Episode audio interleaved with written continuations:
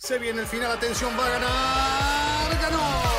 Es un podio muy especial, nos hace vibrar a todos y lo mejor son los aficionados coreando su nombre. Ha sido una gran jugada estratégica del equipo, pero sin la habilidad del piloto para gestionar neumáticos no les habría dado la victoria. Y allí ingresa Checo Pérez al corralito, luego de un gran premio de Mónaco apasionante.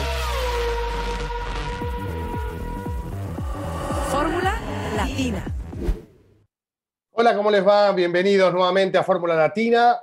Venimos de un fin de semana que nos ha dado material para hablar ¿eh? y para analizar porque pasaron muchísimas cosas en este Gran Premio de Hungría. Un ganador por primera vez, una largada con un solo auto. Eh, bueno, situaciones que eh, nos sigue generando la Fórmula 1 y sorprendiendo, ¿no? Para, para evaluar, para analizar, para entender y para ver cómo sigue todo esto del campeonato con, con maniobras que generan directamente una influencia sobre la situación del campeonato, eh, sobre los puntos, sobre rivales que no pueden seguir en carrera, como en el caso de los, de los dos Red Bull. Bueno, creo chicos que tenemos mucho material para el día de hoy y vamos a ir por partes, creo que de acuerdo a, a lo que fueron pasando cronológicamente, ¿no? Giselle, ¿cómo te va? ¿Cómo la pasaste en el Gran Premio?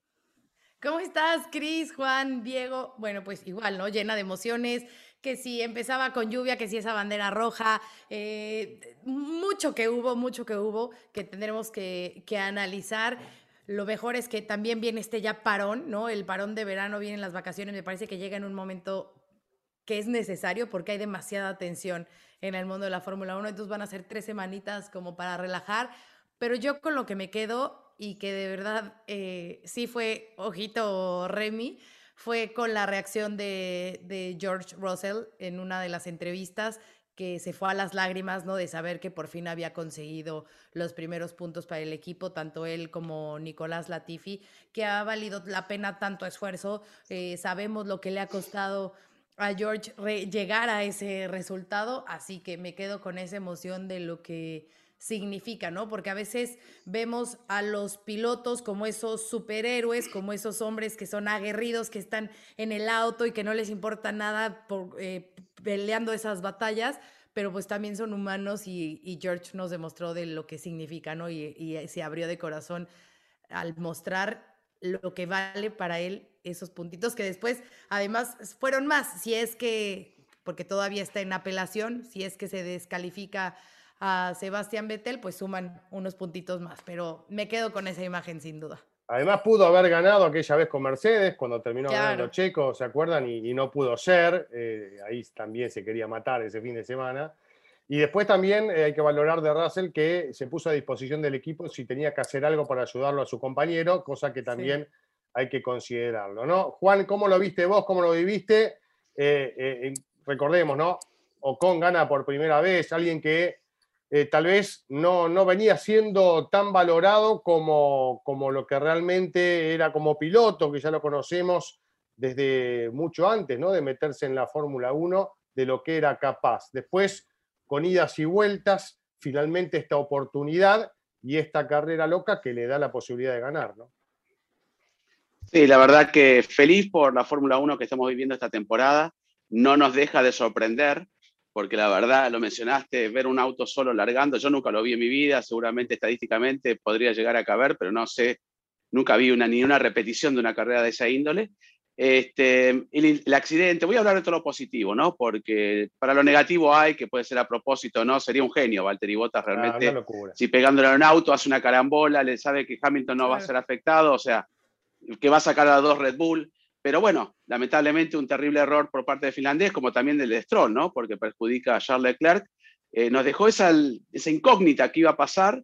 Y bueno, y la decisión de Mercedes que tiene su punto, ¿no? También de permanecer con Hamilton allí, porque si ellos entraban a boxes, son los, es el primer box, ¿no? Y si entraban todos detrás de ellos, iba a estar complicada la salida, que es cierto, podrían haber perdido varias posiciones y después tendrían que adelantar en esa salida. Hamilton podría haber hecho una, lo que hizo, ¿no? Una vuelta rápido solo. Y bueno, finalmente, después lo vamos a ir hablando, pero me refiero que hubo muchas alternativas eh, lo que hizo Fernando Alonso, cómo quedó el auto de Verstappen. La verdad que ir a las vacaciones o el receso de la Fórmula 1 de esta manera es muy positivo para algunos, negativo para otros, ¿no? Negativo para Red Bull, obviamente, porque es como el entretiempo en el fútbol, ¿no? Eh, siempre es mejor ir ganando que ir perdiendo, eh, porque estás tres semanas este, con una mentalidad que te cuesta digerir. Y bueno, Hamilton se debe ir feliz, ¿no? estaba a treinta y pico de puntos detrás hace dos carreras y ahora está liderando el campeonato. Pero igual me gustó todo. Este, nunca defrauda, ¿no? Eh, el circuito del húngaro ring. Sí, sin lugar a dudas. Tuvo para todos los condimentos. Cuando está el piso húmedo, Diego, uno siempre se imagina que algo puede pasar en una largada, ¿no? Pero creo que nadie imaginaba semejante carambola, ¿no? Sí, ¿qué tal chicos? ¿Cómo están? Un saludo a todos, un saludo a, a, quienes nos están viendo, escuchando, agradecerles de nuevo por sus likes, por sus views, por sus suscripciones, que si no lo han hecho de nuevo les invitamos a que se suscriban a Fórmula Latina en todas nuestras plataformas y de nuevo gracias por todos sus comentarios, los buenos, los no tan buenos, los malos y los que no leemos. Pero sí, realmente creo que es un... Los eh, leemos, Diego, todos los leemos. No, yo los que empiezan con letras mayúsculas, eh, creo que paso al siguiente. Pero bueno. Más que no leerlos es ignorarlos, ¿no? Porque esa es la mejor fórmula, me parece. Hay que mantener la buena onda, sobre todo, y, y disfrutar esta Fórmula 1 que creo que nos está dando la Fórmula 1 una temporada que, que pienso puede llegar a pasar a la historia por esa rivalidad que estamos viendo entre Hamilton, Verstappen, Red Bull, Mercedes que pues eh, tiene bastante polarizada además a la Fórmula 1 en este momento en esa gran tribuna internacional como lo mencionaba la semana pasada. Y bueno, yo creo que hay demasiados aspectos de esta carrera para comentar. Diría que es una carrera que puede tener efectos que perduren en el campeonato por lo que ocurrió sobre todo con la moñona que hizo Valtteri Bottas con los Red Bull en esa primera frenada de la carrera, porque si al final, por ejemplo, en el caso de Checo, se confirma que el motor knockout no va más, pues tendrán que penalizar probablemente y es lo mismo con Verstappen y eso puede tener que ver con el resultado del campeonato porque no sabemos si, a ver, este fin de semana Mercedes estaba adelante, eran el mejor auto y estaba clarísimo no tenía para la pole Red Bull y pues ya Verstappen corrió la carrera con un auto herido. Entonces, eso de que venía Red Bull con la ventaja, creo que ya no está tan claro yéndonos a esta pausa de, verano. Y para mí lo más eh, destacable y rescatable, perdón, de este gran premio con lo que me voy a quedar y que pienso ha sido el mejor momento del fin de semana, ha sido ese duelo, esas 11 vueltas Hamilton contra Alonso. Creo que Alonso ahí sacó toda esa casta, todo eso que normalmente no puede mostrar y que se lo puso a Hamilton muy, muy, muy difícil y estuvo en el límite de lo permisible, pero hasta allí fue y no más. Y bueno, dos grandes campeones luchando rueda a rueda en condiciones muy diferentes. Alonso pues en una condición desfavorable de auto, de neumáticos y casi, casi, casi que lo logra, pero lo, sin eso Ocon no sería ganador del Gran Premio de Hungría. Ojalá pudiéramos ver ese tipo de peleas más seguido, ¿no? Había mucha diferencia de auto, claramente, ¿no? Venía Hamilton, el propio Alonso. Y de neumáticos. Dos segundos más rápido que él.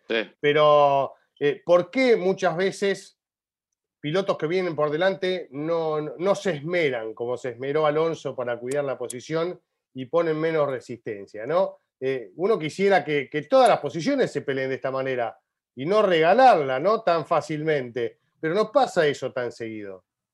¿Eh? Sí, no, sé, yo creo que tiene que ver un poco... Sí, bueno, estaba yo, eh, eh. lo que yo decía, en el límite de lo permisible, pero, pero es que también, o sea, tú ponte a pensar, Alonso tiene la oportunidad de ganarle una a Hamilton. A Hamilton en el Mercedes, actual campeón del mundo, o sea, es que la pone toda, o sea. Bueno, pasó No era cualquier duelo. Y lo ha ayudado con. En México, no, en México se acuerdan con McLaren, se la hizo difícil cuando tenía que remontar para lograr el campeonato, Lewis Hamilton, y con auto inferior, y sin embargo le costó y en un circuito donde hay más alternativas para adelantar, pero siempre lo que hace Alonso, perdón, ¿no, Diego? Pero siempre lo que hace Alonso, y con Hamilton justamente en varias ocasiones, llegan al límite, creo que se rozaron apenas porque el neumático delantero de Hamilton le faltaba un poco de pintura, ¿no? La pintura amarilla, pero fue muy sutil, muy leve ese incidente y la verdad que se disfruta. Yo coincido con vos, Diego, porque cuando las maniobras salen bien es porque los dos quieren. Eso hay que estar totalmente claro. ¿eh? Siempre ha sido así en el automovilismo.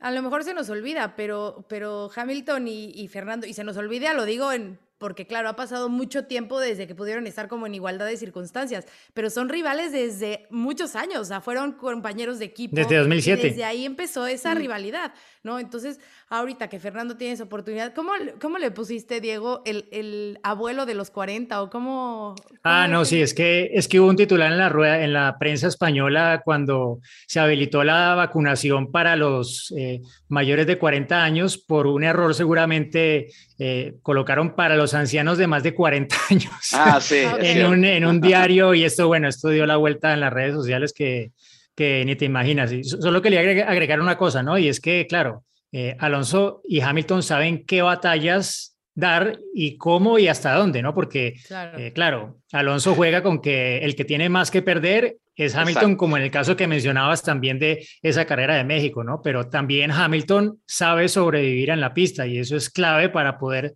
conseguir victorias y títulos. Oigan, Mira. una cosita antes de que avancemos. Tengo aquí atrás A ver, gorritas. Ya creo que saben qué significa. Significa Edasi. que Edasi está presente en este episodio y viene con upgrade, ¿eh? No van a ser gorras, viene con upgrade, pero se los voy a decir al ratito, porque está muy bueno, está muy bueno el agarrón entre Hamilton y Alonso. Así Además, no le vamos a dar la sorpresa tan rápido, ¿no? Creo que va a ser en el último minuto de Fórmula Latina, así que a escucharnos, lamentablemente. No, no, no digas eso, porque después adelantan y van al final. Así que no digamos. Ah, no, va a ser sorpresa, va a ser sorpresa. Exacto, exacto. va a ser antes, va a ser antes, sí. Bueno, eh, algo dije recién, pero claramente lo de Alonso le dio una mano a Ocon, ¿no? Porque Claro. si, si no lo frenaba tanto a Hamilton, era muy probable, tenía auto Hamilton para ir a buscar la victoria, sin lugar a dudas, ¿no? Así que le dio, y, el mismo Ocon se lo agradeció a Alonso. Posteriormente, el equipo tenía claro cuál era la situación, y bueno, a raíz de eso que pudo venir la victoria, ¿no? Y qué forma de festejar también Fernando con, con Esteban, ¿no? De irlo a Mm. cargar, a abrazar. O sea, es el ganador 111 en, en Fórmula 1. Eh, lo decías un poco, Cris, ¿no? Este piloto que sabíamos eh, de sus grandes características antes de entrar a Fórmula 1 y que a lo mejor en Fórmula 1 venía un poquito a menos, ¿no? Y que luego cuando lo renovó al PIN por esos tres años se dudaba mucho de si realmente era el piloto para, eh, para estar tanto tiempo en Fórmula 1. Pero me parece que eh, las victorias así, aunque sean un poco cuestión de suerte por obviamente distintos factores que, que se dan, eh, tienes que estar ahí. Tienes que estar ahí y Esteban supo hacerlo, supieron cómo eh, administrarlo en la batalla. Vettel, bueno, por más que intentó alcanzarlo, no pudo. Sabemos obviamente también las condiciones de la pista, ¿no? Del húngaro ring, que es un circuito bastante complicado para, para rebasar. Pero Esteban lo hizo muy bien, me da mucho gusto por él, porque además conocemos también a su familia y todo lo que han tenido que hacer para, para lograr que Esteban eh, esté en la máxima categoría. Y bueno, pues ahora ya es también un ganador, ¿no? De gran premio. Así que eh, felicidades a Esteban, porque además nos entiende perfectamente bien en español. Y, y me dio mucho gusto, me dio mucho gusto eh, que se haya logrado y también, obviamente, para Alpine, ¿no? Porque es la primera victoria ya para el equipo francés bajo ese nombre. Bueno, ¿quién quiere explicar por qué eh, Mercedes no le hizo entrar a Hamilton cuando entró toda la categoría a poner los Bueno, es ya-? Ya Juan lo mencionó un poco, ¿no? O sea, a ver, eh, yo escuché la radio de Hamilton durante toda esa vuelta, que no era la vuelta de formación, hay que hacer la diferenciación, ya la carrera Exacto. había empezado, esto era un reinicio, y ahí aplican Ah, ah, otras reglas explicar- diferentes. Hay que explicar eso de la radio porque lo preguntaron, en, en varios lo preguntaron, Diego, hay que explicarlo. ¿Lo tenemos también. para pregunta o lo adelanto de una No, vez? no, no, o sea, la mandaron, si quieres la leemos, también le damos su nombre, aunque no mandó video, pero la podemos también responder ahí si quieren, entonces. Sí, sí, sí, yo creo que, bueno, eh, solo decir que, a ver, eh, ahí podían entrar todos y habría sido incluso más curioso si todos hubieran entrado, pero ¿qué pasa? Como lo mencionó Juan, el primer box es el de Mercedes y si todos entran, ellos no iban a salir de primero, o sea, Hamilton no iba a salir de primero. Eh, bueno, Bottas ya no estaba en la carrera directamente, no iba a salir de primero y ellos estimaban que en el mejor de los casos saldrían sextos en el peor Claro. décimos o incluso más atrás. Entonces, todo eso lo tuvieron en cuenta, pero lo más gracioso de todo el caso fue lo que dijo Toto Wolf después de la carrera. Dijo, fue la decisión correcta con el resultado equivocado. es un mago para salir con una frase de estas, ¿no? O sea, eh, la mejor forma de respaldar a tu equipo es decirle, ellos hicieron todo bien, pero les salió mal, punto. Y, y, fue así, ¿no? Porque pasar tú de primero a último en una vuelta con esta decisión, eh, Hamilton, obvio, estaba súper contrariado cuando le dijeron, bueno, tenemos mucho trabajo por delante. Voy de último, preguntó, eh, sí, vamos de últimos. Pero luego le dijo al equipo como, bueno, pónganse las pilas, otra de estas no. Y ya se concentró y empezó a, a lo suyo, pero, pero sí, igual, lo de siempre. El que va primero es el primero que tiene que tomar la decisión y normalmente quienes van atrás pues pueden ir por lo, contrario, y claro. sí, sí. Y escuchando a Russell, por ejemplo, que venía más atrás, sí, no. Lo dijo Russell, dijo, van a entrar todos. Claro. Lo dijo Exacto, él, lo avisó y, bueno, al final fue lo que fue lo que pasó. Diego y Toto Wolf agregó también que ellos no pensaron que iban a entrar todos. Hacían un cálculo también que podían llegar a entrar un auto sí, un auto no, ¿no? Para hacer una, una estrategia alternativa a algunos equipos que todavía tenían dos autos, que no eran muchos, pero este, lamentablemente era lo correcto o no, nunca lo vamos a saber, pero esa imagen va a perdurar para siempre, ¿no? Y pregunta, si entraban todos, ¿no? Esta pregunta para Telemejía. Tiene que ser el no, esa, todos. esa pregunta está en pregunta, lo, vas, no. Esa no la hagas, porque si no la Ah, quería ver qué me decían ustedes. Casi me entraban todos. No, no, no, esa no la hagas, también se va para las preguntas. Va para las preguntas. para que se sigan quedando con nosotros todo el, el, podcast. Lo que es Hungría, lo que es este circuito, que Latifi con un Williams tuvo 24 vueltas tercero, ¿no? Más allá de que se mezclaron todos, pero le costaba incluso al mismo Hamilton avanzar de atrás, ¿no? Eh, eh, no, pero hay que reconocer algo, ¿no? El trabajo de Alonso fue brillante y lo ayudó, y le complicó mucho más por esa, ese offset que tenía de neumáticos y de rendimiento de Hamilton. Pero Hamilton al comienzo, en condiciones muy similares, no pudo pasar al Alfa Romeo de Giovinazzi por durante 10 vueltas, ¿no? Es un circuito muy complicado. Fue el mejor circuito para Ocon, porque nunca hubiera este, podido mantener esa diferencia con, con el resto si hubiera sido un circuito normal. ¿No? El mismo Max este, también no pudo superar nadie. Bueno, Max estaba herido. Eh, eh, pero estaba imposible de manejar ese auto como estaba, ¿no? De hecho, en el adelantamiento a Mick Schumacher hubo contacto. Este, leve, hubo contacto y una pequeña salida de pista. Y hay que destacarlo a Mick, ¿eh? muy buena defensa hizo también en un auto que sabemos que es el peor de la grilla. Así que hubo muchas cosas para resaltar, ¿no? Sí, y el trabajo de Vettel también, ¿no? Eh, porque muy bien. La verdad que corrió muy bien y presionó permanentemente, ¿no? Sin equivocarse y buscando todo el tiempo la oportunidad con Ocon que nunca se le presentó. Creo que todos extrañábamos ver a un Sebastián así, ¿no? Que hasta se bajó del auto y estaba hasta enojado y frustrado de decir, es que lo dejé todo en la pista para poderlo rebasar, ¿no? Y no lo logré. Pero creo que eh, a todos nos dio gusto verlo allá arriba, ¿no? Porque sabemos lo que ha sido los últimos años para él. Entonces, me da gusto eh, que, lo haya logrado así. Lástima, y hay que ver, obviamente. No, bueno, pero ¿no? Vettel, claro, 3.3 hizo Vettel. Perdió un segundo y salió casi a la par. Ustedes vieron cuando salen los autos. Si no hubieran sido un poquito más rápido y mantiene la punta, Ocon tampoco le hubiera pasado. Tenían un rendimiento muy similar. Recuerden que también tienen que conservar un poco de combustible, fueron a, fondo, qué casualidad que los dos autos que pegaron la punta sin descanso llegaron al límite con el combustible, porque Ocon para el auto antes también para tener una reserva de, combustible. no hubo descanso directamente. Todos, todos, iban ahorrando mucho combustible. Pero es increíble cómo este, lucharon hasta el final. Y lo dijo Vettel en la entrevista, ¿no? Esperando que Ocon haga un error y no cometió ni uno solo. Así que la verdad que qué carrera. Y lo de Stroll también, ¿eh? Fue, lo de Botas fue muy malo, pero lo de Stroll también, ¿eh? Lo de Stroll no frenó nunca. Oye, pero sí sería importante, creo que explicar qué es realmente lo que está pasando con, con Vettel, porque ya saben que obviamente empezaron que no, que, que la FIA por ayudar a que Luis tenga más puntos, pero no, sí, no, eso es una para qué. Pero ¿quién, eso para qué lo hablamos. Por eso, ¿quién pues, puede decir eso? Hay un fanático que no tiene ni idea. exactamente. Yo hay un reglamento deportivo y un reglamento, que técnico. Siempre ha habido esa regla de que se necesita tener mínimo un litro de combustible para que se pueda hacer pruebas. Esas, ese litro se divide incluso en tres partes, una para la FIA, otra para el equipo y otra que se hace el mismo análisis en el, en el circuito. Y si no alcanza, si no está ese, ese litro, se penaliza. Punto.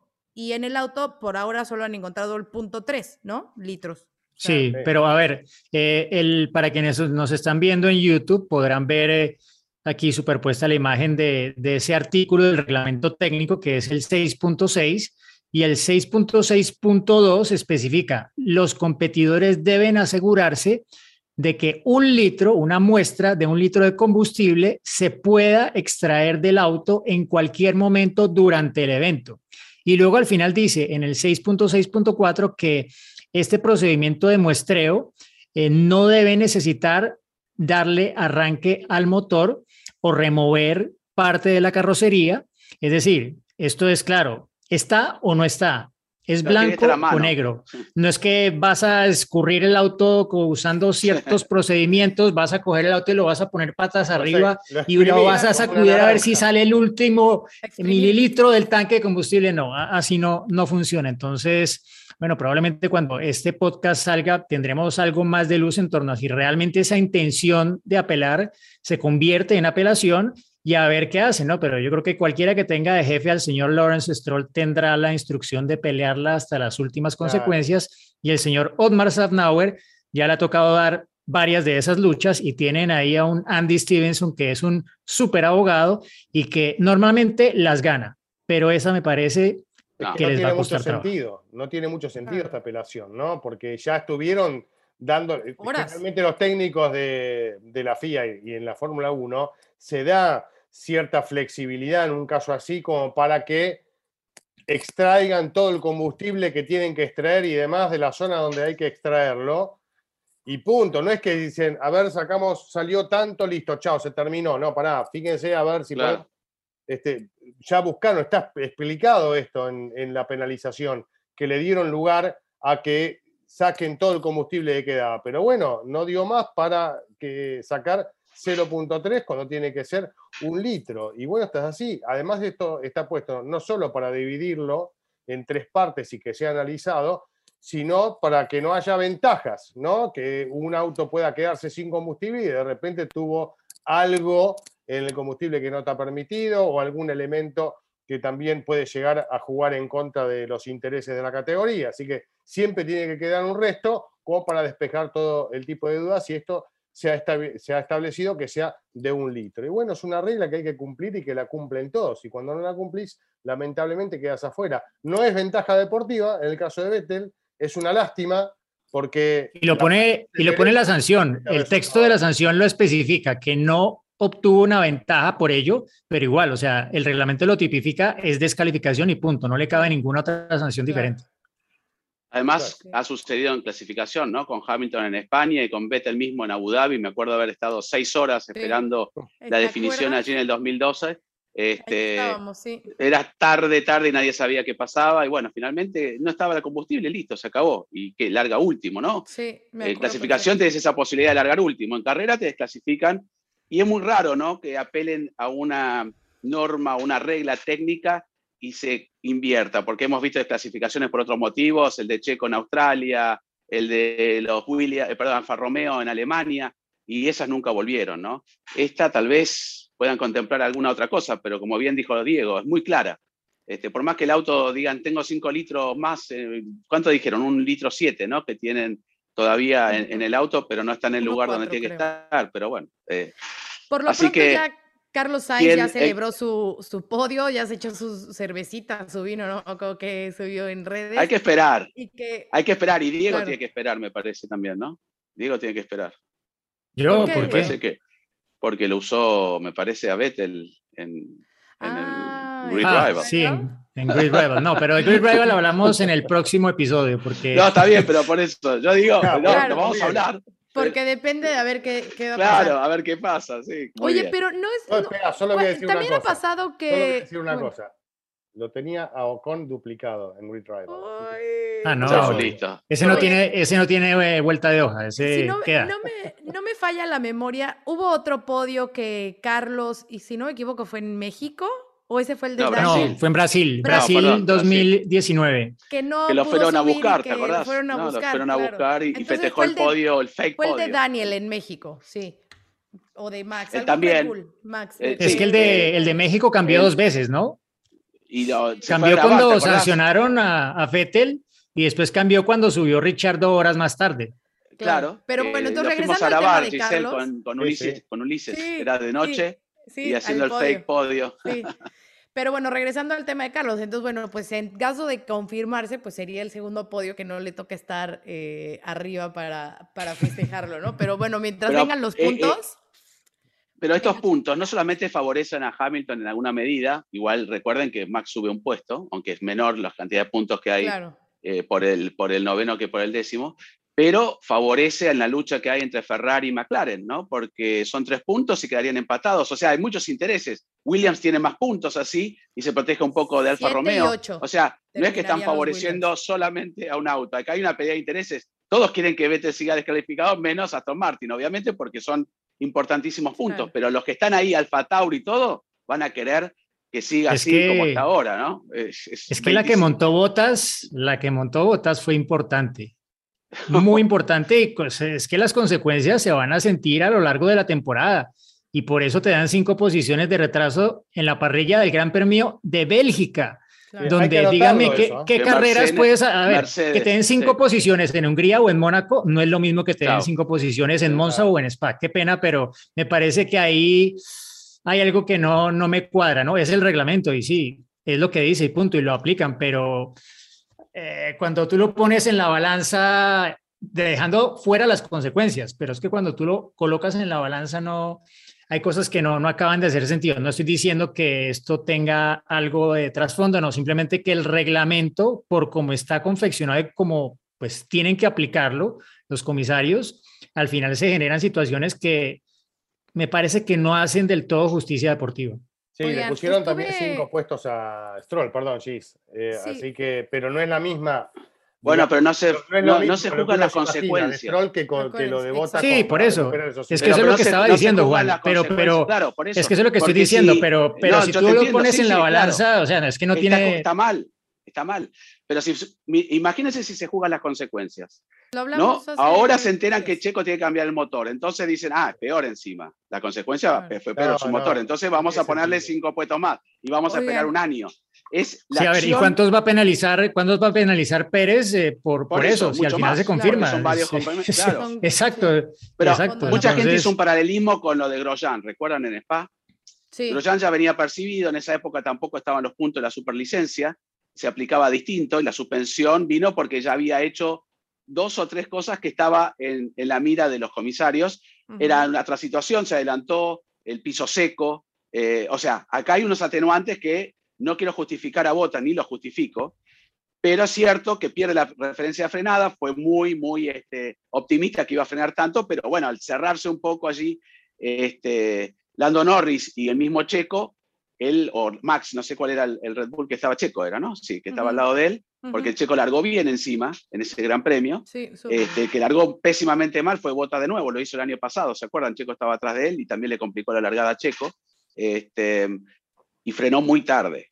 Y obviamente, ya lo dijimos al principio, no vamos a repetir, hay que descartar que sabía que le iba a pegar a Norris y Norris iba a pegar a un Red Bull y él iba a pegar al otro. Bueno.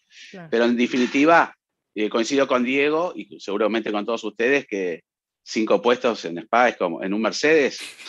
Gracias. Sí. diría, que fue, diría que fue un pequeño error que puede tener grandes consecuencias. Y no necesariamente para Botas, porque el futuro de Botas no depende de esto, el futuro de Botas probablemente ya estaba decidido antes de esto, eh, pero sí que puede tener consecuencias en el campeonato y pues pueden ser favorables en últimas para, para su equipo actual, Mercedes. Oigan, estuve, eh, vino Memo Rojas, el piloto mexicano, a Los Ángeles y estuvimos platicando. Y hablábamos obviamente de Fórmula 1, que de hecho a ver si lo invitamos porque va a correr Le Mans. Sí, habla muy bien de Fórmula 1. Entonces estábamos platicando y me decía que es muy curioso que sea la Fórmula 1 la única categoría en la que los comisarios cambien carrera a carrera, porque fue un tema de los que hemos estado hablando, que nos preguntaban, ¿qué pensarían ustedes que podría hacer la Fórmula 1 para que sea un poquito más... Eh, que sea eh, iguales, ¿no? Los más consistentes en los más justa o, o que se juzgue de la misma forma, ¿no? Cada uno de los incidentes. Entonces me decía, cada categoría tiene a su grupo de comisarios que va a cada carrera y entonces pues juzgan de la misma forma cada uno de los incidentes. Y la Fórmula 1 no lo hace así. En una carrera están tres, en otra están otros tres, en otra están... Hay muchos que ni siquiera se han subido a un auto. Hay como distintas cosas, ¿no?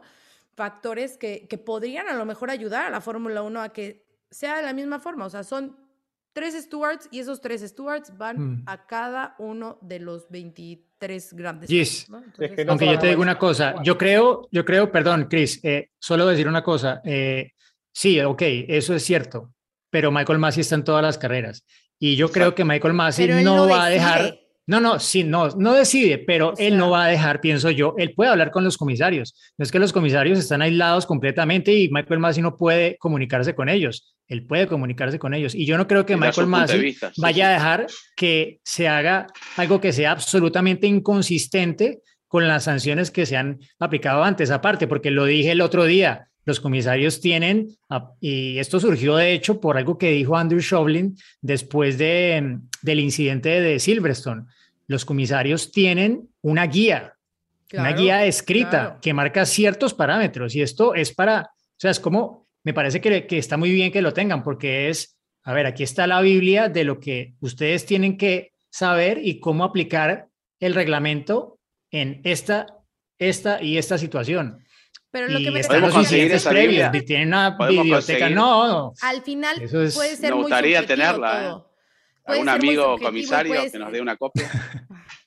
Pero al final también puede ser muy subjetivo y depende de, o sea, tú no vas a ver un incidente al, al, igual que lo veo yo, por ejemplo, y aunque tengamos el mismo parámetro, para mí, o sea, puedo juzgarlo de una forma distinta.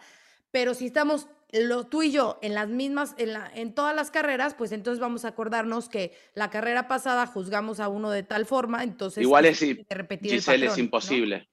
Eh, hay un, también hay un, un, reglamento y siempre hay un comisario local, ¿no? Porque me parece bien que haya un comisario que conozca la pista, que conozca muchos factores.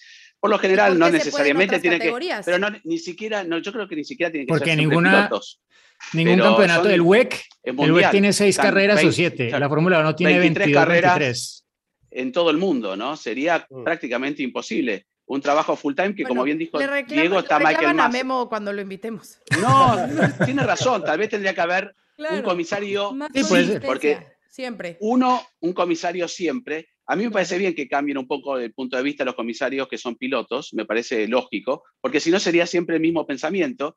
Y lo hemos visto en el fútbol, en otros deportes, que los, los jueces o los umpires en el tenis no son siempre los mismos que dirigen las finales, los cambian porque pueden tener un punto de vista distinto, ¿no? No es el mismo juez eh, que manda preso a todo el mundo. Hay varios jueces y cada uno interpreta la ley de una manera distinta con esa Biblia que está bien diciendo Diego. Por eso yo no creo que necesiten ser los cuatro mismos durante las 23 carreras, porque ya si no, sería siempre la misma interpretación. Creo yo, no sé. Por eso las leyes son tan amplias y esa Biblia te da un parámetro, pero en Fórmula 1 hay 18.000 factores, no es que siempre se choca, no es una liñita que cruzaste, ahí está la Biblia. No es una línea que pisaste blanca o un offside, ¿no? Eh, la velocidad del auto, cómo dobló, o sea, lluvia, no lluvia, hay 18 parámetros. Voy a hacer no vamos a cambiar. voy a hacer el curso no vamos a cambiar y, me voy a postular ¿eh? como comisario. Se viaja bien, te quedas en buenos hoteles. ¿eh?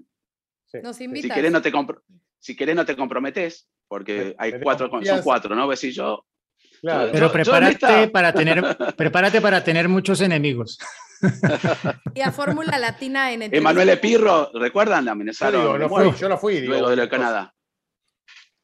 No. No, por eso digo, yo no fui listo. bueno, siguiente tema, siguiente, tema. Siguiente tema. Red Bull se va sin, sin, el liderato, ¿no? Que ya medio lo tocamos, pero no del todo. O sea, después de ir a la alza, se va a las vacaciones. Derrotado y herido. Sí, sin el Doblemente. de ni el de, constructores. Duele. Ya hablamos nosotros la vez pasada, hicimos una interpretación tipo boxeo, ¿no? cuando un, un, boxeador está medio knockout hay que pegarle fuerte, fuerte, fuerte para noquearlo, porque si le das un poquito de aire, mm. y mira lo que le pasó, ¿no? Le dieron un poquito de aire sin, sin haber sido ellos los responsables, hay que ser realistas, pero este, hoy por hoy, pensando para atrás, y la gente se va a enojar, este, si Max hubiera pensado un poco y no hubiera tenido esa defensa brutal con Hamilton, pensar en el campeonato hubiera sido tal vez una opción. Y a partir de ahora van a tener que hacer eso. de nuevo, No, no, no quiero abrir esa puerta, obviamente, porque estoy totalmente de acuerdo con, lo que sucedió. Si hubiera. a mí me gusta Max como es. A mí me gusta Max como es. Déjenlo así, en su estado puro, no un buscador de puntos, el que saca la calculadora. Ese no es Max Verstappen y a mí me gusta como es. Le va a tocar sacarla en algún momento, probablemente, pero, pero todavía no es ese momento, me parece. Sí, me gusta Max como es, con Hamilton como es y cómo se están dando las cosas y cómo va a seguir esta lucha. no cambiemos nada, año, es verdad. ¿no? Está buenísimo que esto sea de esta manera. Ahora hay preocupaciones en los equipos por el tema de que autos rotos es más gasto de, los equipos para las reparaciones, para los elementos que recién destacábamos también habrá que considerarlos porque van a venir las penalizaciones y va a ser un condimento extra en la definición. Ahora yo quiero entrar al terreno de el señor Lewis Hamilton. El cansancio que tenía, poco habitual, después del Gran Premio, se lo veía destruido. Y después una cosa que también me generó un poco de, incomodidad y que esto probablemente se repita en Bélgica y se va a repetir sobre todo en Holanda Holanda. Hmm. Muchos abucheos, además de, una parcialidad que lo apoyaba, estaba la parcialidad que lo abucheaba, y son situaciones que, la verdad que no me gustan, ¿no? Evidentemente no lo vamos a poder evitar desde Fórmula Latina. Esto va a pasar claramente en las próximas carreras, ¿no? Pero estaría bueno que se tome conciencia, porque la verdad que no sé qué les pasa a ustedes, pero eh, son pilotos, más Hamilton que ha ganado todo, no me pongo del lado de nadie, pero sea para él, sea para Verstappen, sea para cualquiera, es una situación fea. Son pilotos que están dando todo y jugándose la vida para que uno lo disfrute, o sentar en una butaca o mirándolo en la televisión y nada más, no es el enemigo, no es. Me parece que no hay que mezclar las cosas, ¿no? Ya lo hemos visto, ¿no? En, en Monza con Vettel. Eh, mm. Es entendible, ¿no? Los tifosi, cuando ganó Vettel en Monza, de todo le dijeron y él mismo se sintió incómodo. Y es feo, ¿no? Eh, ustedes saben, enfrente del podio prácticamente era todo naranja, ¿no? Mm. Estaba un poco más repartido, pero había muchísimos fans de Holanda. Y es entendible, es un, poco parte del juego, ¿no? Como las hinchadas en el fútbol, lamentablemente, pero eh, hay que, hay que vivir con ello y eso es parte de ser fuerte. Ahora la que va a tener pesada va a ser Lewis Hamilton, Spa y Holanda seguida hace como ir a la boca del lobo, no sé dónde va a dormir. Va a dormir se en, está, se está un poco se está futbolizando un poco la Fórmula 1 en términos de ese, esa forma de llevarlo por parte de un sector de la afición. No voy a decir que todos, pero un sector de la afición sí que se está comportando como si esto fuera un estadio de fútbol y, y lo llevan al plano de las redes sociales, ¿no? Y creo que pues sobra que, que lo diga, ¿no? Lo que pasa Muy bien Vettel, perdón, ¿eh? con la apoyando, ¿no? El único y dijo que si lo en un momento se mezcló todo, que la lo desclasificaban por, un, por lo mismo y demás, pero él dijo, si me tiene que de, penalizar por usar la remera, lo haría de nuevo. Y fue uno de los pocos, ¿no? Que a veces uno siempre está diciendo, oh, Hamilton, qué pesado con este mismo tema, y ahora Vettel se dedicó también a defender la igualdad y me parece que, estuvo bien, ¿no? Que se vayan sumando. Eso me gustó. Claro. Eh, volvemos al mismo tema, ¿no? Del, respeto.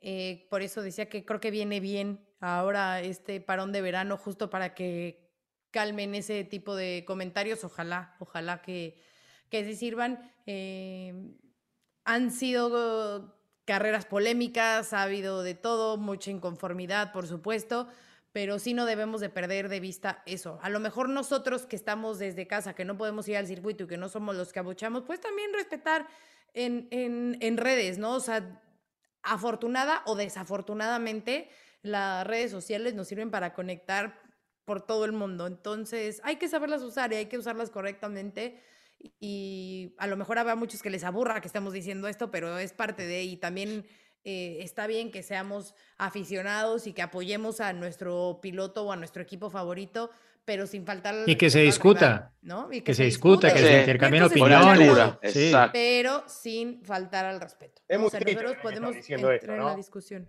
La verdad que es triste estar es triste tener que decir esto, Sí, sí, sí, sí. no, pero Diego lo dijo al principio y hace un rato, ¿no? Y me parece fantástico.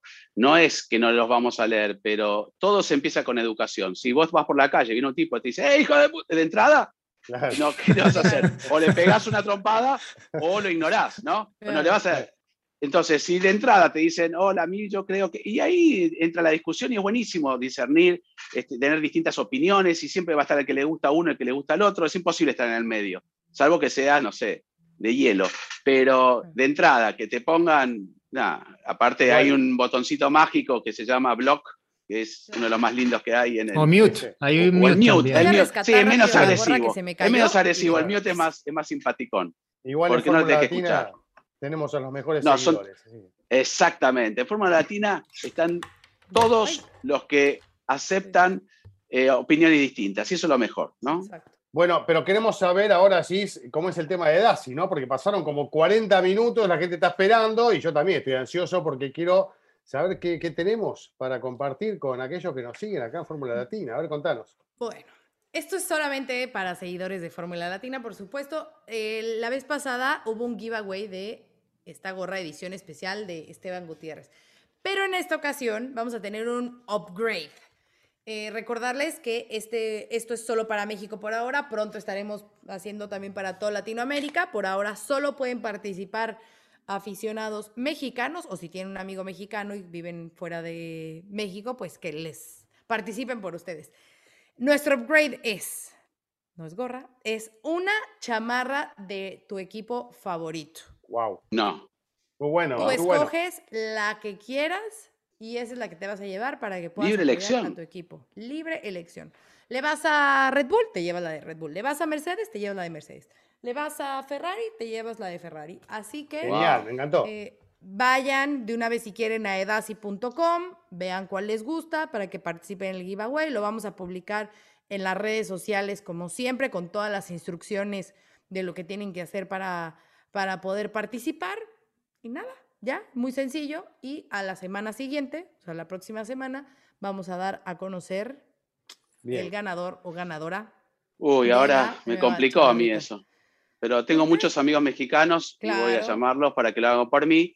El tema es que, bueno, me quedaré yo con una manga y el otro se quedará con una manga en México. Me mandan la mitad de la chamarra. No, compran uno y, bueno, o, compras una en Edasi, ¿no? y ya. Esa es una buena, claro. y, y, te, 50%, claro, efectivamente.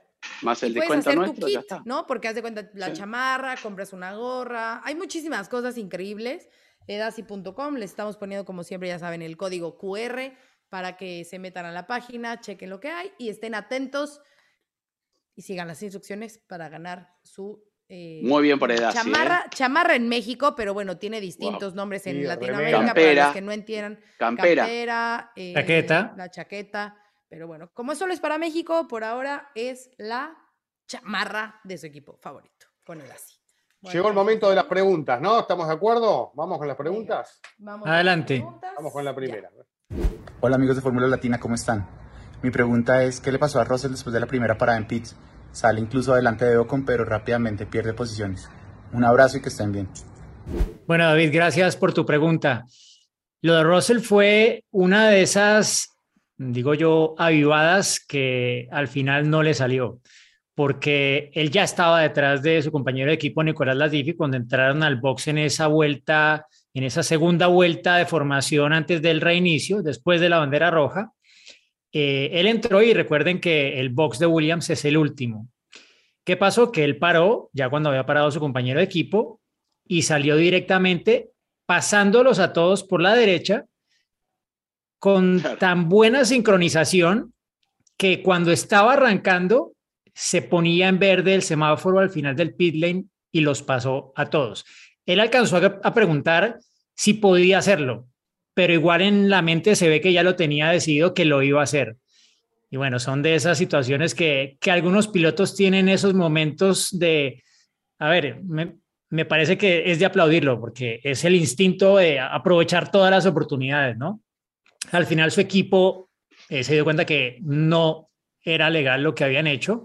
Y antes de que viniera el llamado por parte de Michael Massey del eh, control de carrera, ellos mismos se pusieron en contacto con Michael Massey y con eh, Race Control para preguntar dónde tenían que ubicarse. Y bueno, él entró detrás de Alonso al, al pit lane y dejó pasar a todos y se colocó de nuevo detrás de, de Fernando Alonso. Entonces, una avivada que al final no le salió y que el equipo supo corregir para evitar una penalización y haber perdido la oportunidad de que Russell finalmente, por Dios, marcara sus primeros puntos con Williams, porque ya había hecho puntos con Mercedes, el de la vuelta rápida, el del noveno lugar, en ese gran premio de, de Sakir con la victoria de Checo Pérez. Bueno, y si pasaba, pasaba. Además, buena actitud, buena actitud de Russell, no sé si lo mencionó Giselle, ¿no? Cuando dijo que él estaba dispuesto a ayudar a Latifi, ¿no? Si era necesario para... sí. Ah, claro, pues estaba mejor posicionado, así que que sume por partida doble, ¿no? Luego de sumar puntos por casualidad en, en Alemania por Kubica es algo realmente merecido, porque lo, lo, ganaron en la pista, esto no fue nada, este, ni un regalo. Muy bien. Otra pregunta. Hola Fórmula Latina, soy William Cocar, les saludo desde San Salvador, en El Salvador. Y mi pregunta era, ¿qué hubiera pasado si Hamilton entraba a pits en vez de ir a la parrilla? Si la salida hubiera sido sin autos, en qué momento los autos podrían salir de los pits, si hubiera habido otra vuelta de formación, hubiera salido el safety car. Si me pueden ayudar con esa salida muy inusual que yo nunca había visto, tal vez solo Juan en los tiempos de Fangio había visto o se había pasado algo similar. Si nos podrían ayudar, muchas gracias. Bueno, William, primero, antes que nada, en esa época de Fangio, me acuerdo perfecto, no había semáforos, ¿no? Se bajaba una bandera, entonces se arrancaba la carrera. Pero bueno, obviamente se fue modernizando todo, por suerte estuve en ese proceso, pero sí, se hubiera puesto la secuencia de semáforos igual, por más que no hubiera autos en la pista, se pone verde y automáticamente se pondría verde la luz que hay en la salida del pit lane y allí hubieran salido igualmente como estaban ahora, con o con seguro primero, porque si hubiera parado Hamilton, ya lo explicamos, ¿no? No hubiera estado en esa secuencia al estar primero en el pit lane, así que hubiera sido aún más raro, ¿no? Ver una largada sin autos, pero tal vez más rápido. Yo creo que fue peor ver un solo auto en la grilla, ¿no? Nos hizo recordar mucho a Indianápolis, pero esto fue lo más ridículo que he visto. Pero sí, en esa época de Fangio no, no teníamos ese sistema todavía.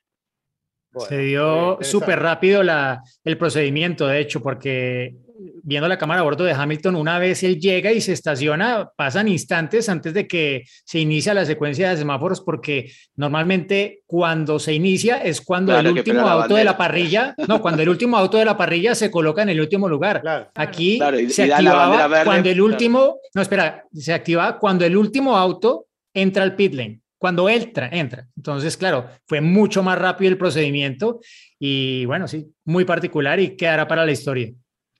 No, y además, Diego, no sé si fijaron el medical car, ¿no? Que tuvo que esperar para que salgan todos los autos de pit lane, porque claro. se quedó, pero por lo general el medical car, como salen todos tan rápido, este, lo superan enseguida y el medical car se, se, se vuelve a meter allí adentro, pero en este caso llegó muy rápido porque no estaba atrás de todo tampoco. y entonces tuvo que esperar que salgan todos los autos del, del pit, muy gracioso. Eh, ¿Qué pasa si, si, vos venís quinto en la fila, yendo y se meten todos a boxes y quedás vos solo en la pista? ¿Dónde frenás? ¿En qué cajón? ¿En el 5 o en el 1? No, tienes que ponerte en tu posición de salida. En no tu puedes posición. colocarte, sí. Por eso, sí, largaría claro. solo desde el cajón número 5. ¿no? De donde claro. había salido, claro. Exacto. Bueno, vamos con otro.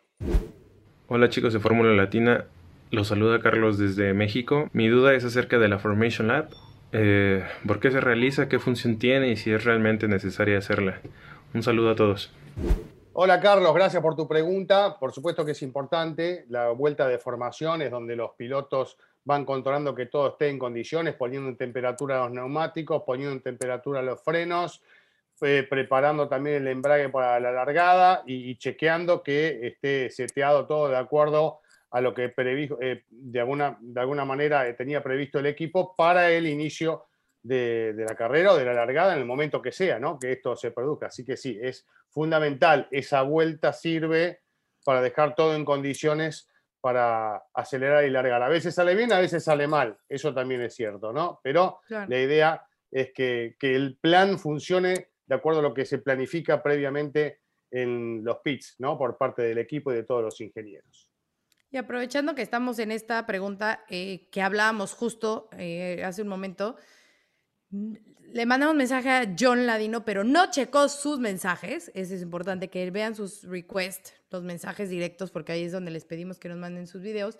Y nos preguntó que qué dice el reglamento sobre las comunicaciones en la vuelta de formación y que si fue decisión de los pilotos ir a pits, porque hay un tema también, ¿no? De las reglas han cambiado de lo que se les puede y no se les puede comunicar eh, durante esa vuelta de formación, ¿no?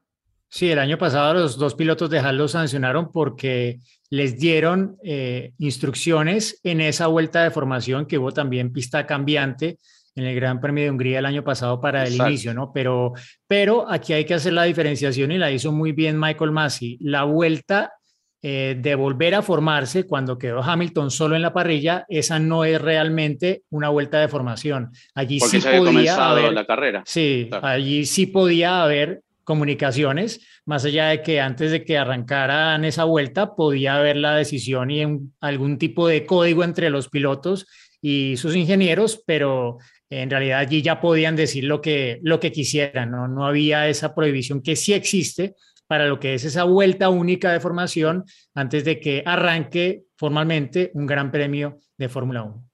Bueno, además, en este hay caso, que aclarar, como ¿no? era la de formación, ya podían decirles, ¿no? Exacto. Sí, Exacto. sí, aunque había la duda. La carrera. Hay un poco la duda, incluso dentro de los equipos, algunos se cuidaron y fueron, digámoslo, bastante medidos en lo que le decían al, al piloto. Sobre todo desde que los pilotos tienen que largar solos, ¿no? Como bien decía Chris, de hacer los ajustes del embrague para la largada, no pueden recibir ningún tipo de instrucción. Ha sucedido en el pasado y han sido penalizados por eso. Entonces, todo tiene que ser pensado, el seteo, todo. ¿Se acuerdan cuando Hamilton comete el error también en, bueno, igual ya era la, carrera que se relargaba, este, no, no, le pregunta primero, ¿no? Si había, en Azerbaiyán, ¿no? Si había puesto el, el Magic eh, Break o no. Mm. Este, son ayudas que está bien que se prohíban, ¿no? ¿Se acuerdan? En un momento era prácticamente. en un momento se, se, canceló todo, después se volvió a permitir algunas, pero era pone acá, hace esto, no ponga, entonces parecía que estuviera manejando el ingeniero, ¿no? Ahora se volvió un poquito a eso, pero no tanto como antes. que antes, de acuerdo a la temperatura que tenía en ese momento el embrague, te hacían setear, ¿no? Justo antes de largar, una locura total. Pero bueno, por suerte se frenó. Chicos, es el final. ¿Algo más quedó pendiente o...? la anécdota. La, anécdota. La anécdota, me olvidé, perdón. Sí, Hungría, bueno, sí, un par de, un par de, anécdotas eh, rápidas, ¿no? La, la primera, bueno, que se cumplen 18 años de la primera victoria de Fernando Alonso en la Fórmula 1. Eh, victoria en la cual todavía la Fórmula 1 no estallaba en España. Y no estallaba es que literal no había una televisión, una cámara de televisión en el corralito, que ya seguramente todos ustedes saben a qué nos referimos cuando hablamos del corralito, esa zona mixta, como la llaman en el fútbol, donde está, llegan los pilotos a hablar con las televisiones del mundo. Bueno, no había una cámara. En ese entonces, creo que Televisión Española tenía los derechos, pero lo hacían con los recursos mínimos y realmente no estaban preparados para una victoria de Fernando Alonso y en esa época pues trabajábamos con Juan, yo hacía las entrevistas en el corralito para, para Fox y para RCN y Caracol Radio para Colombia. Y claro, llegó Alonso derechito a hablar conmigo en español en su primera victoria en la Fórmula 1. Y claro, ya al año siguiente el operativo que tenía la televisión española, ni les cuento, y el que tuvieron durante su lapso en la escudería de Ferrari fue ya brutal. Había varias televisiones españolas con periodista en el corralito para poder eh, tomar cuenta de, la reacción de, Fernando Alonso, ¿no? ¿Puedo y la otra, sí. rapidísimo, que bueno, que Damon Hill en el 93, Fernando Alonso en 2003, Jenson Button en 2006, Heikki Kovalainen en 2008 y ahora Esteban Ocon son los pilotos que han ganado su primer gran premio en el Húngaro Ring, ahí en Hungría. Y Diego me parece que fue el primer gran premio, ¿no? También. Ah, debutaste eh, sí, la, la, primera vez, la primera vez que estuve en el Gran Premio de, Fórmula 1 fue en, el, en 1997, Gran Premio de Hungría. Fue la primera vez que vi en vivo un Gran Premio de ah. Fórmula 1 y me acuerdo de haberme bajado en el parking que me tocó parquear lejísimos. Iba por invitación de Juan Pablo Montoya que corría en la Fórmula 3000 en ese entonces él eh, me recogió en la estación en Bruselas y, y me, me, llevó al circuito. Y, en Bruselas, no, en, Hungría, no, en Budapest, sí. En Budapest. No, no, no. Dije, bueno, en Budapest, no, no, nos fuimos en carro, nos fuimos en carro desde, desde Graz, que era donde él estaba viviendo en esa época porque corría para el equipo de Helmut Marco, que estaba mm. basado en, en Graz. Eh, sí, nos fuimos en, en carro. Y, y sí, recuerdo, el primer carro que vi fue el McLaren de Coulthard y tengo todavía grabado el sonido de ese motor Mercedes que era único, no había ningún otro auto que, que sonara igual, creo que lo tenía no sé a qué distancia, pero lo vi en la zona más alta del circuito, allí eh, donde está la chicana y todo eso, que es la parte, digámoslo, la, la cima del, del eh, Húngaro Ring. Y tenía un dato a propósito de esa primera victoria de Alonso, de eh, un periodista británico que se llama Mark Hughes, que escribió algo que me, me llamó mucho la atención escribió Fernando Alonso, ganó su primer gran premio en Húngaro Ring hace 18 años. Eh, él está corriendo este fin de semana, claro, a sus 40 años, y decía, es el equivalente de que Lauda estuviese corriendo todavía en 1994, de que Prost estuviera corriendo todavía en 1999, de que Senna estuviera corriendo todavía en 2003 y de que Schumacher estuviera corriendo todavía en 2020. Eso para darle un poco la dimensión a, a lo que ha hecho Fernando Alonso este fin de semana, tantos años después de su primera victoria. Y que sigue peleando de la misma forma, ¿no? O sea, aguerrido. Muy bien. Gran exhibición. Muy bien por el, por el nano, ¿no? Como le dicen muchos. Nano. El bicampeón. Así que. ¿Es cierto que hay un cuadro ahí en el paddock de Hungría que dice aquí debutó Diego Mejía? ¿no? Sí, O sea, lo, que sí hay es un pasillo con muchos cuadros. Un pasillo, sí, De todos los ganadores. ¿Puedo contar una última anécdota? La de, la de Ocon. Pero muy rápido, muy rápido. A propósito de Esteban Ocon. porque, bueno, como ven, como ven hoy, hoy no estoy en mi, en mi estudio usual, no tengo el casco miniatura detrás como lo tienen ustedes porque estoy en los Pirineos y estoy muy cerca de un centro de preparación física de pilotos que se llama 3 to 1 Perform, que ese lo lleva mm, un eh, preparador físico que se llama Xavier Febvre. Pronuncié muy mal el apellido, es en francés, es súper complicado, pero eh, aquí ha pasado muchas horas, semanas, no sé si meses incluso, Esteban Ocon. Se interna en este sitio para prepararse físicamente antes de la temporada de la Fórmula 1, como muy pocos pilotos lo hacen y les digo, aquí no hay nada, o sea, hay ese centro médico y hay un pueblito y ya, está justo en la frontera entre España y Francia. Y alguna vez eh, que he estado allí acompañando a Tatiana Calderón, nos hemos cruzado con, con Ocon. Y o sea, el, bueno, él es francés y quienes llevan el sitio son franceses y tal, pero igual, te digo que pasar tanto tiempo como él ha pasado aquí y como algunos de los pilotos que vienen aquí lo han hecho, muy pocos. Y eso habla del, del compromiso, del, del sacrificio que ha tenido que hacer durante toda su carrera Esteban Ocon, más allá de que algunos pues lo hayan visto de pronto mal dibujado por como lo pintaron en ese capítulo de Drive to Survive en el contraste con Checo Pérez, que creo que fue de los más grandes desaciertos de esa primera temporada. Y, y sí, o sea, Ocon ha sacrificado mucho, su familia también, y me alegra mucho por el que tenga ese premio de, de su primera victoria en la Fórmula 1. Ojalá que vengan más eh, y veremos, ¿no? Qué bueno por Alpine también, Renault que vuelve a ganar. En fin, un buen fin de semana para la Fórmula 1. Nos alegramos todos de hecho, la victoria de Ocon. Sí. Bien y rápido, ¿no? Que lo dijo Giselle, siempre habla en español, de hablamos en español y preguntamos en español. Yo hace pocos, unas semanas atrás, tuve la, también la posibilidad de estar hablando con él unos 15 minutos y preguntarle, ¿no? ¿Por qué no se anima? Si realmente la familia del padre es española, ¿no? Eh, vienen de allí, el padre habla español perfecto también. Y me dice, yo hablo bastante bien, pero no me gusta equivocarme. Claro. Cada vez que digo algo pienso que, estoy... Claro, entonces, vos pregúntame todo lo que vos quieras en español Digo, pero aunque sea algo, empieza a hablar un poco de español. Hola, te digo. No, no, pero, no, pero imagínate con, con Checo de compañero hablando español de México. O sea, y dirá, no, es que yo definitivamente no sé hablar bien español. Por eso hay que dejar eso. Y bueno, ahora con a Fernando Alonso, ¿no? Que, que puede practicar realmente el español. Y digo, con Fernando hablamos bastantes cosas en español. Así que bien merecido, hay que dejar el capítulo aparte. Max Verstappen lo felicitó y lo trató medio de amigo y casi lo ahorca en, el garaje en Brasil, ¿no? Va, más que ahorcarlo, le dejó la cara así hinchada. Así que bueno, grande. Sí, la Fórmula 1 se va de vacaciones, pero Fórmula Latina no, así que estén ¿Ah, pendientes. no? nos abandonen, no. Ah. Ya me veía. Ya estaba en la, reposera. No, no, no, señores. Hay trabajo, Fórmula Latina sigue. Bueno, Mejía está de vacaciones en los Pirineos, o está entrenando. No, no, no, estoy entrenando, estoy entrenando. No me has ah, visto en la bici. Atleta olímpico. hay que prepararse. Sí, sí, sí, inspirado por los Olímpicos. Bueno, una última cosa. Eh, en Fórmula Latina, Ocon lleva tilde en la segunda O. Ajá. ¿Cómo? ¿Qué? bueno. El que entendió, entendió. En fin. hay que ser rápidos, hay, que estar atentos con Diego. ¿eh? No, que, si pasa. Sí, sí, sí, sí, Bueno. Chau. Bueno. Ya.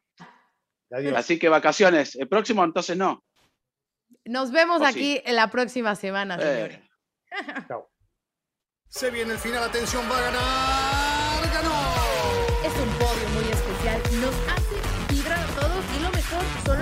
Los aficionados coreando su nombre. Ha sido una gran jugada estratégica del equipo, pero sin la habilidad del piloto para gestionar neumáticos no les habría dado la victoria. Y allí ingresa Checo Pérez al corralito luego de un gran premio de Mónaco apasionante. Fórmula Latina. With the Lucky Land slots, you can get lucky just about anywhere. This is your captain speaking. Uh, we've got clear runway and the weather's fine, but we're just going to circle up here a while and uh, get lucky. No, no, nothing like that. It's just these cash prizes add up quick. So I suggest you sit back, keep your tray table upright, and start getting lucky. Play for free at LuckyLandSlots.com. Are you feeling lucky? No purchase necessary. Void where prohibited by law. 18 plus terms and conditions apply. See website for details. Vacation starts with VA. Whether you're feeling beachy, mountainy, or every E in between, you'll find all that you love all in one trip to Virginia. Start yours at virginia.org.